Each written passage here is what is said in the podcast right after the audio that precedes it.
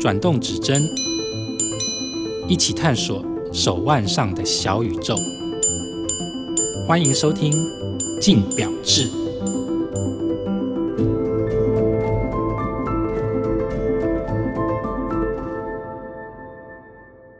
各位听众，大家好，欢迎收听由镜好听与镜周刊共同制作播出的节目《镜表志》，我是镜周刊精品组记者王思纯 Amanda。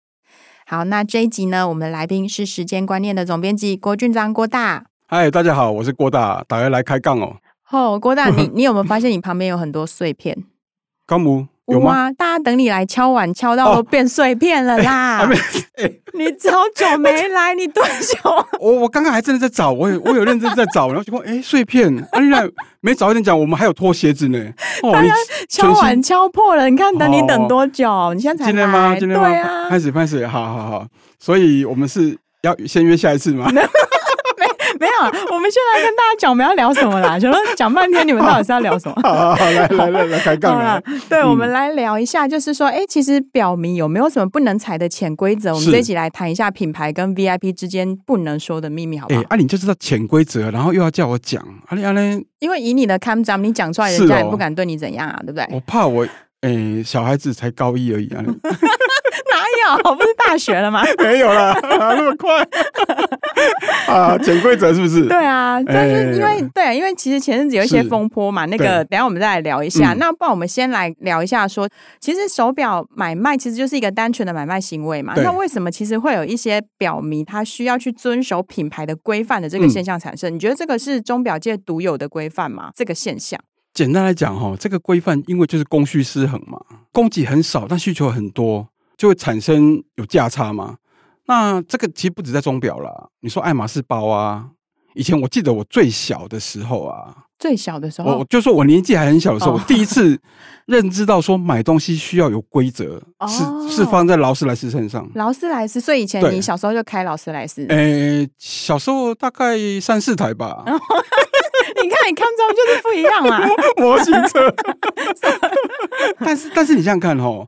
各位，你们想一下，就是为什么手表有规范的时候，你们很不爽？嗯，可是爱马仕包买给老婆、买给情人、爱人，哎，买的很爽。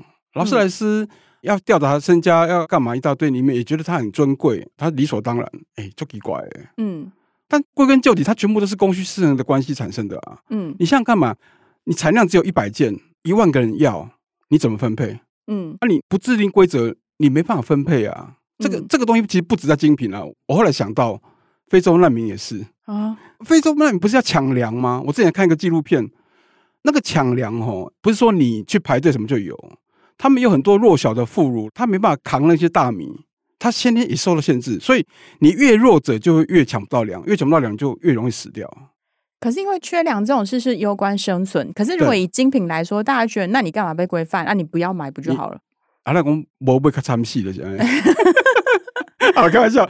那所以我觉得哈，这个东西就是一个品牌强势，它制定规则游戏，它也没有强迫你参加，只是说你想要买，你想要玩，你就得遵守规则嘛。嗯，那你不想买，大家也常讲不买最大，废话，不要再讲这个废话了啦。嗯，我们得了表毒，我们中了表癌，我们就要买啊。如果大家想法都可以那么干净整洁，这么样的理性，全世界的精品都做不起来。嗯 信不信来讲？对，所以那个是不算答案答案了。所以我只能说，你如果还对这个品牌有喜欢，你还希望继续买下去的话，基本条件你就是要遵循人家的规则啊。嗯，你不守规则，你又想买，啊呢，说不过去吧？对，先别来讲。其实我们会聊这个，是因为前阵子嘛，就是国大也有看到，就是因为你的社群上面也有很多人在讨论，就是关于那个王阳明的 AP 事件这样子。对，对跟听众大家先 brief 一下，他发生什么事？就是呃，王阳明他算是 AP 的 VIP，可是因为他出售了两只他自己手上的 AP 手表，然后就是属于比较限量、比较难取得的。嗯嗯、然后呢，据他在影片上面的说法，就是 AP 总厂那边就有点不开心，就等于说取消了他以后可能可以买 AP 表的资格，然后再加上又。取消了他去东京 VIP 参观行程的这个邀约，嗯，所以王敏就觉得哎、欸、有点不开心，就是为什么我不能出售我自己手上的手表呢？于是呢，社群上其实就引发了两派的讨论。这样，嗯、那郭大你自己怎么看待这件事情？哎，不要说我和稀泥了哈，但我觉得两边都没有错了。嘿，为什么？其实唯一错的地方在于说，因为 AP 已经先邀他要去东京了嘛。对。那照理说，原本如果你违反规则的话，通常就是会被慢慢的冷冻。就是说我发货，我有货的时候我就不给你嘛，不需要说我还特地跟你讲说，哎，我不给你货哦，没人那么笨吧？就不用这样子敲锣打鼓说我不卖你了，啊、这样是不是？我我不需要这样子。嗯。但是因为我觉得了哈。他事先大家感情还很好的时候，他已经发出邀约了，就是我要邀你去东京参加什么什么活动哈。那但是后来才发生了他卖表的事情，对，然后总厂才有反应说，那我就不邀他，我也不给他货，嗯，那要台湾去处理，对，那他就不得不去跟他讲这些来龙去脉跟缘由。但我觉得这个业务，哎、欸，他也有点讲的太仔细了。我觉得 AP 错的地方在于说他可能不是那么圆融啦，对，或者说他技巧不是那么好。然后很赤裸裸的就把这个真实事件讲出来，就是等于让他处理的让王阳明觉得感受不好，对，就觉得很不爽。那其实有一些可能没有那么熟悉手表生态的人，可能就会觉得，哎，那王阳明卖掉他的手表，为什么 AP 会知道？啊、呃，因为他王阳明有自己有讲，就说这个表后来的新的表主有去更改，有上网去更改表主的身份嘛。嗯、那我想。王阿明的账户一定是被高度监视的。嗯，如果郭大去买，可能大家不会那么快发现。没有，你你卖掉限量版还是会被发现啊。我讲真的，好，我想这是一个途径啊。嗯，但其实它还有很多途径哦。比如说第二点，好比说这个表你卖出去以后，你是卖给二手商，嗯，就所谓灰色市场，嗯，那他会再抛出来再卖嘛？对。那有些品牌可能就他常常会在网络上寻找，嗯，有没有那些重点款式出现？哦，这个也会被知道，然后再去追查说，这是我当时是卖给哪一个 VIP 的，怎么被卖掉的？这样。对，第三点就是说，他卖给，譬如说卖给 Amanda，嗯，那 Amanda 就是在脸书上秀出来，哎，我今天买了一个新表什么的，对，那这个也会被知道。嗯，其实他们发现这个事情有很多管道跟来源啦，嗯，只是说王阳明这是因为新的表主去改换登记名称，对，因为这个其实也涉及到保固嘛，对对对，现在大家都这样子，对。另外，郭大也要跟大家聊一点，就是说。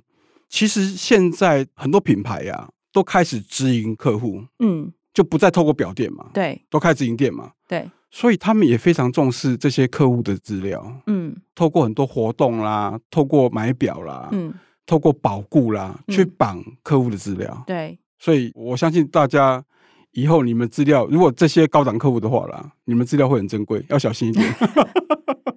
那我看，其实大家表友针对这个事件就会有一些立场嘛。那首先，其实以王阳明这边的立场，就会觉得说，手表是我的资产呢，就为什么跟你买手表，我不能卖掉？你怎么这么蛮横啊？没错，没错，我我完全同意说那是你的资产。但是，就像我刚刚讲的嘛，这是 AP 他自己定的规则嘛。嗯。为什么他要定这样规则？他就是说，他希望这个少量的表，他既然配给你的话，希望你是一个真心爱表的人，嗯，而不是用来做买卖的人。但是。到底是真心爱表人，还是用来做买卖的人？这个界定其实它有一个模糊地带了。嗯，因为照王阳明的说法是说，他是为了换表才卖的。对。但是你想想看哈，他有新的表主去登记了新的身份的时候，A、B 总长知道以后，你想他有办法去了解你这个卖出的是什么心态吗？嗯。如果你是品牌的话，你觉得你有办法吗？嗯、对，没办法吧。而且你也不可能说换了新标准马上打电话去问他说：“哎，你干嘛卖？或者你怎么卖？”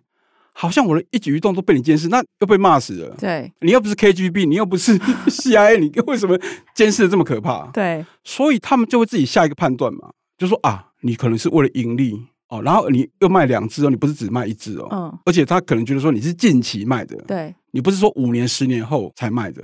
可是其实他在买的时候，AP 到底会不会去跟表主说，跟他明言规定说，哎，你这个就是不能卖哦，或是几年内不能卖？AP 会这样讲吗？哎，我觉得他们一定会用各种方式去让你知道了。嗯，我讲一个最简单的，就我朋友跟我讲，就是他们现在去 AP 拿表啊，对，都会被要求不要让这个表曝光，不要在各种社交平台曝光。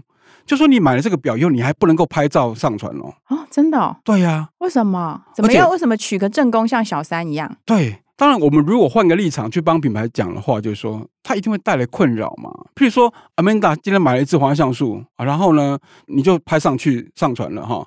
那我郭大我会觉得说，Amanda 你是哪根葱啊？你是什么咖啊？嗯，我郭大这只表郭大都还没轮到，为什么你轮到了？我是不是可以打电话去问 sales 或者问去骂我的 sales 说，对啊，为什么谁谁谁拿得到这样？Amanda 算是哪根葱？然后我郭大我辈分那么高，对不对？我是塑胶椅第一名的啊，哪有第一把塑胶椅呢？手表界第一把交椅都拿不到了，这样 对。所以你你想想看，这样是不是会带来很多困扰？那当然，以你立场，你一定会说：“哎，我 Amanda 买一只表，我当然是高兴一下，纪念一下。”我就是想要让我朋友看到啊，而且已经视成我的资产了，为什么我连拍照都不行？我们又回归到刚刚的规则，对，就是供需问题，对嘛？当然，如果你希望你往后你都不理 AP 了，你下定决心你不买了，那 OK 啊，你就上传吧。所以就是你遵守我的规矩，你再来当我的客人；不遵守你就不要买。是，这是变成一种大家的默契，就是你刚刚讲的潜规则嘛。那当然。这个不是遵守不遵守的问题啦，是你要不要参与这个游戏的问题啊。嗯，你不参与，当然你就卖啊，嗯、或者你就你就宣传啊，说我 Amanda 有一只表啊。嗯，那你又希望后续都还在可以拿到表的话，你就你就乖乖的就当 AP 的这个。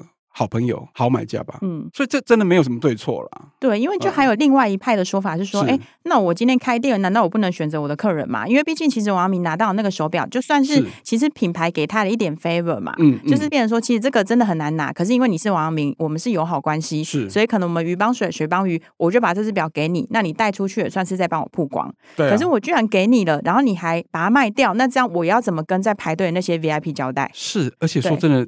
听说了哈，嗯，那个表的卖出去那价差都有两三百万呢。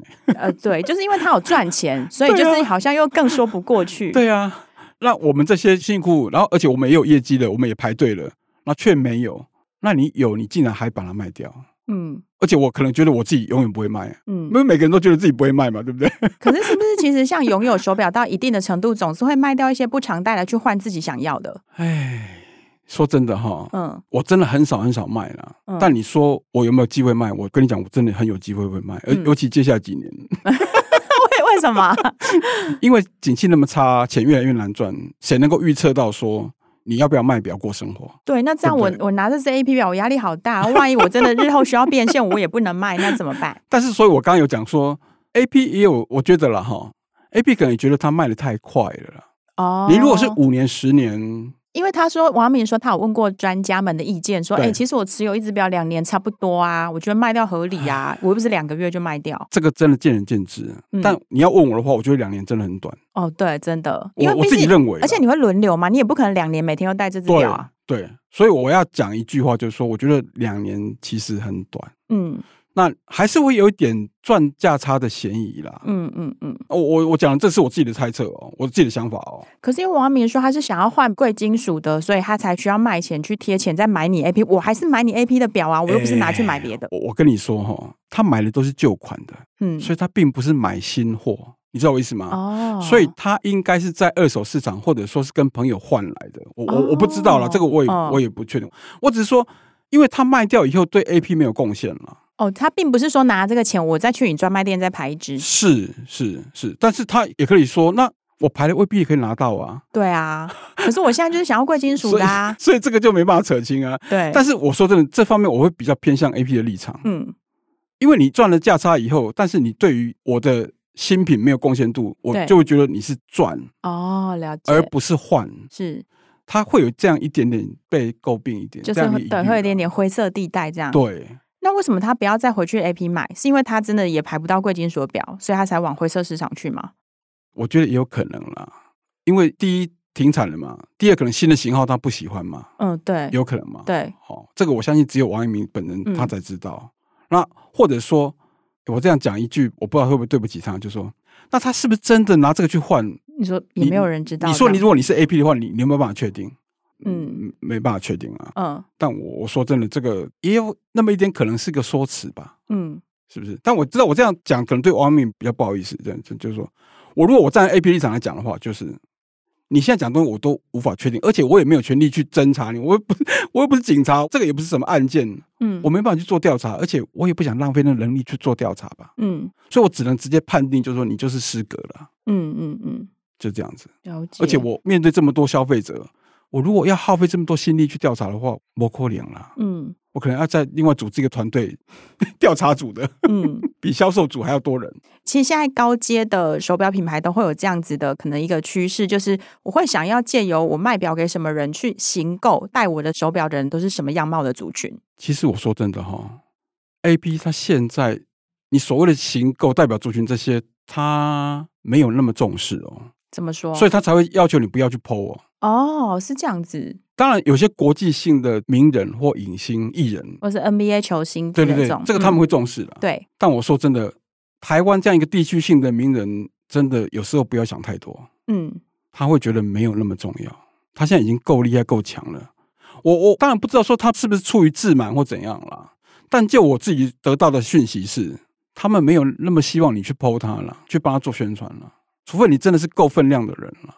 所以，其实 A P 这种严格限制的规范，它不是为了要挑选他的客人吗？他是为了挑选，为了我刚刚讲的公序原理，对，没有错。那他是想要挑选客人的阶级吗？因为现在大家不是都觉得说，哎，A P 你现在都是啊拿名片我才看你的 title 决定什么人我要卖你手表。哎，其实挑阶级一定有，嗯，一定会有，因为你想想看嘛，一只表动辄几百万，可是我买得起就好啦。你买得起，但是如果你的阶级是月入十万块的人，你很有可能去拿来卖啊。哦，就像我刚刚讲的。哎，你一个月才赚十万块，你很有可能景气一下子怎么样，你就必须卖啊，就像我嘛。嗯、啊，太谦虚了。真的，真的。那如果你 是你是家产有几亿、几十亿的人，你碰到景气不好什么什么，你不会不需要动用到这些东西了。嗯，所以他必然是要挑啊。对，当然是要挑啊。所以我觉得他挑阶级也没什么不对啦。他只是说，嗯，尽量去减少这些你无法预知的变动。是。这些变数出现了，所以他劝你不要傻了啦，哦、不要以为你养得起 AP 的，是劝大家不要买 AP 的意思吗？劝大家不要太不自量力了。就说，当然我讲真的，一百万我也拿得出来啊。嗯，问题是我拿出来以后，就家里米缸都没米了。他王爱民拿出来以后，家里面还是金银满贯了，你知道我意思吗？嗯、所以那个意义是不一样的。那其实除了 AP 之外，目前还有哪一些牌子是也有会有这种哎，其实挑客人卖他手表的状况？其实你目前看到那些很热门的款式，譬如说百达翡丽，嗯，很多款式也很热门了。对，劳力士也很热门了。嗯，Richard Mille 也很热门了。嗯，然后江诗丹顿其实现在也很热门。嗯，朗格也很热门。但是他们挑人卖，我一直讲，我不是要帮他洗白了，就是说。全部都是供需产生的祸害嘛？嗯，那这个没有什么对错，也没有人可以控制的啊。那还是回到一句不算答案的答案，就你不买就好了。嗯，可是我很喜欢啊。对啊，所以玩表现在难难在于说，明明你就你也很喜欢朗格，PP 你也很喜欢，然后劳力士、德通号你也很喜欢，但是他现在入手程度真的比起不要讲太远，十年就好了。嗯，比起十年前那真的天差地远。那当然，这个之间有很多形成的原因啦。嗯、过去的表坛不是这样一个景象，可是最近这几年来就快速的阶级化。你刚刚讲的，对，所谓阶级化，这个我认为都不是单一个品牌或单一个群体产生的一个失衡状况，不是。所以这个阶级化是怎么形成的？哎，这其实刚好就是在应该说了哈，大陆的改革开放也有，嗯，然后全球的景气变动，然后。经销体系以前从代理店、从一般表店的销售转成直营店直接销售的情况也有，嗯，然后其实最近这几年哈，我觉得品牌有发现一个问题，就是说，我们如果持续的像应该说瑞士的表坛了哈，如果一直持续的扩增产量，嗯，去达成营销的成长，嗯，是一个不对的做法，对，因为因为你产量能够扩张到多少？它一定会饱和啊！对，因为外界就会觉得说啊，怎么会产量起不来？那你工厂多盖几间不就做出来了？对啊，所以因为疫情的关系，让他们产生一个想法，就是说，其实量少是一件好事情。嗯，所以他们现在是在做减法的动作。所以就是等于说是可以控制品质吗？对，第一个控制品质，之前还有乌俄战争嘛，嗯，那个其实对他们产量影响也很大。嗯，就让他们悟到一点，就是说量少反而是一个好处。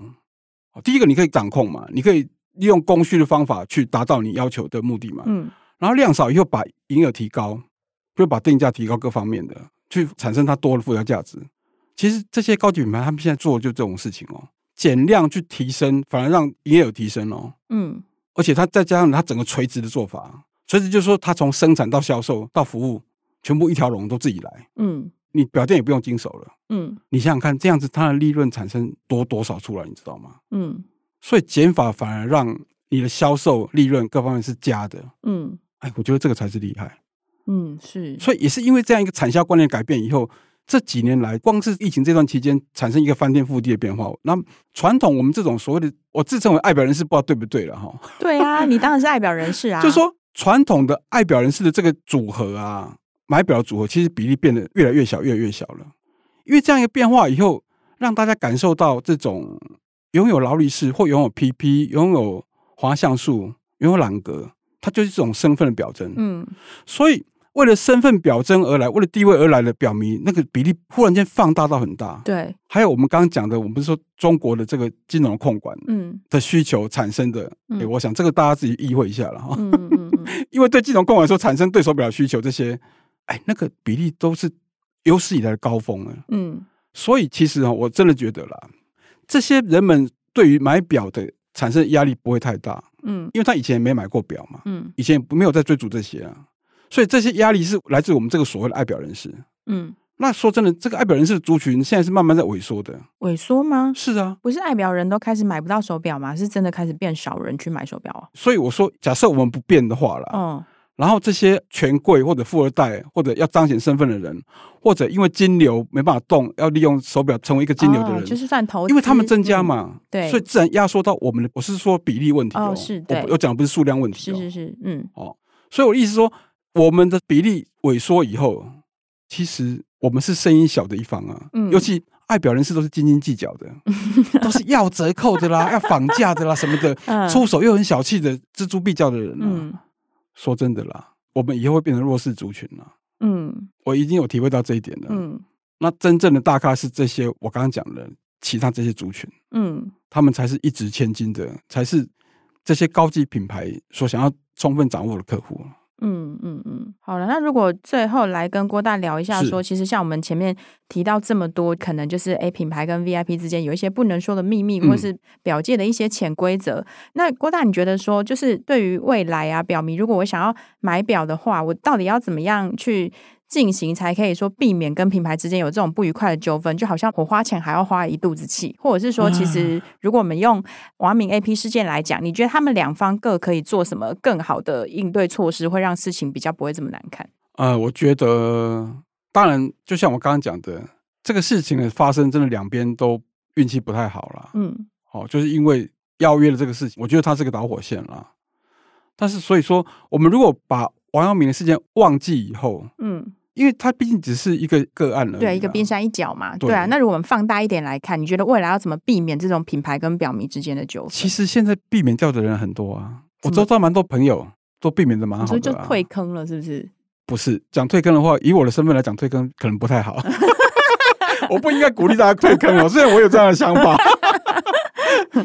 我的意思就是说，很简单嘛，如果你真的喜欢这品牌。你觉得你也戒不掉，嗯，你也不要说，哎、欸，我不买最大这种东西，对，你就真的乖乖的按照人家的规则去玩嘛，哦、遵守游戏规则。对呀、啊，就像你要玩游戏，小朋友也是啊。